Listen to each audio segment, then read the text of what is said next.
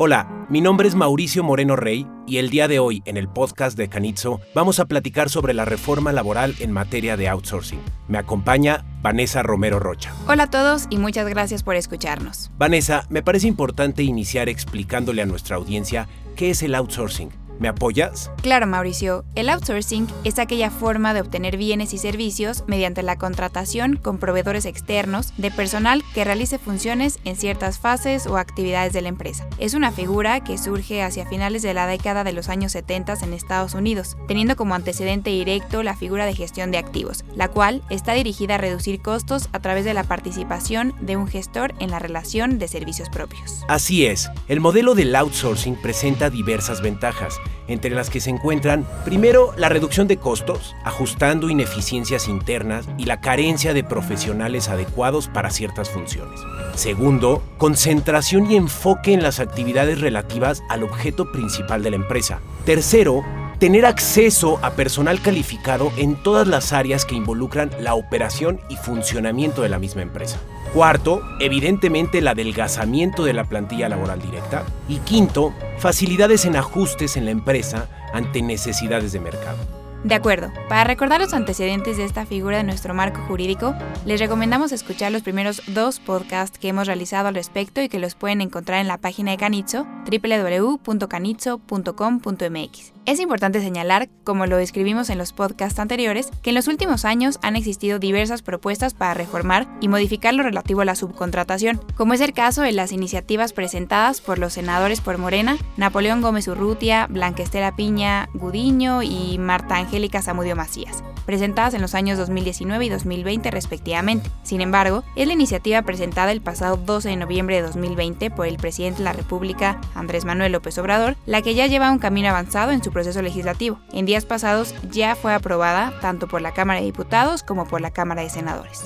La iniciativa reforma, adiciona y deroga diversas disposiciones no solamente de la Ley Federal del Trabajo, sino también otros ordenamientos como lo son la Ley del Seguro Social, la Ley del Infonavit, el Código Fiscal, la Ley del Impuesto sobre la Renta y la Ley del IVA todo en materia de subcontratación. De acuerdo, Mauricio. El principal objetivo de la reforma presentada por el presidente es la prohibición de la subcontratación de personal y establecer reglas precisas para la subcontratación de servicios y obras por parte de terceros, las cuales deberían limitarse a servicios u obras de carácter especializado. Correcto, Vanessa. El dictamen aprobado por la Cámara de Diputados establece que queda prohibida la subcontratación de personal. Se entiende por esta cuando una persona física o moral proporciona o pone a disposición de trabajadores propios en beneficio de otra. No obstante, establece que sí se permitirá la subcontratación de servicios especializados o de ejecución de obras especializadas, la cual deberá cumplir con ciertos requisitos, entre los que destacan que los servicios especializados no formen parte del objeto social ni de la actividad económica preponderante de la beneficiaria de los mismos, que la subcontratista cuente con un registro ante un nuevo padrón de subcontratistas, para lo cual deberá, entre otras cosas, acreditar el carácter especializado del servicio que otorguen y estar evidentemente al corriente de sus obligaciones laborales, fiscales y de seguridad social. En principio dicha autorización deberá ser renovada cada tres años. Y el tercer punto es que el contrato deberá celebrarse por escrito y deberán describir ahí el objeto y la obra especializada que se va a prestar, así como el número aproximado de trabajadores que participarán en la prestación de dicho servicio.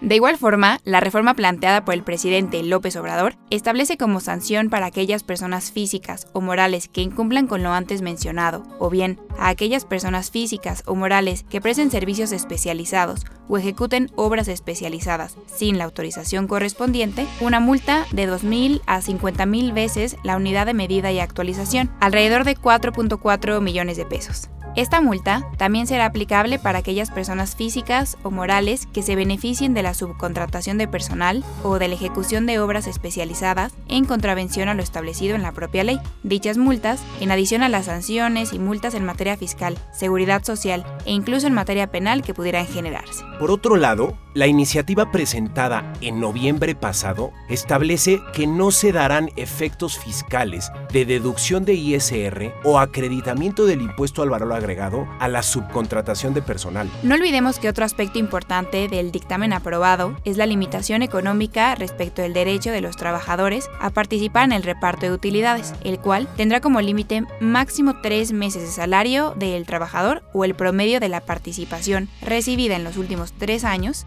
aplicándose el monto que resulte más favorable al trabajador. De acuerdo, Vanessa. ¿Te gustaría agregar algo más? Sí, me gustaría agregar que, como lo comentamos al inicio, el dictamen ya fue aprobado por ambas cámaras. Por lo tanto, estamos en espera de su publicación en el Diario Oficial de la Federación en los próximos días. De acuerdo, Vanessa. Entonces nos despedimos, no sin antes decirles que si bien es cierto que la reforma entraría en vigor al día siguiente de su publicación, existen ciertos plazos para el cumplimiento de diversos aspectos previstos en la misma, por lo que es importante su revisión y análisis antes de tomar decisiones dentro de la empresa. Soy Mauricio Moreno Rey y les agradezco mucho por habernos escuchado. Gracias por escucharnos, soy Vanessa Romero Rocha y fue un gusto compartir con ustedes. Si requieren mayor información, visiten www.canitzo.com.mx o comuníquense al 55 5279 5980. Gracias. El contenido de este podcast es meramente informativo y no representa una opinión legal por parte de Canitzo.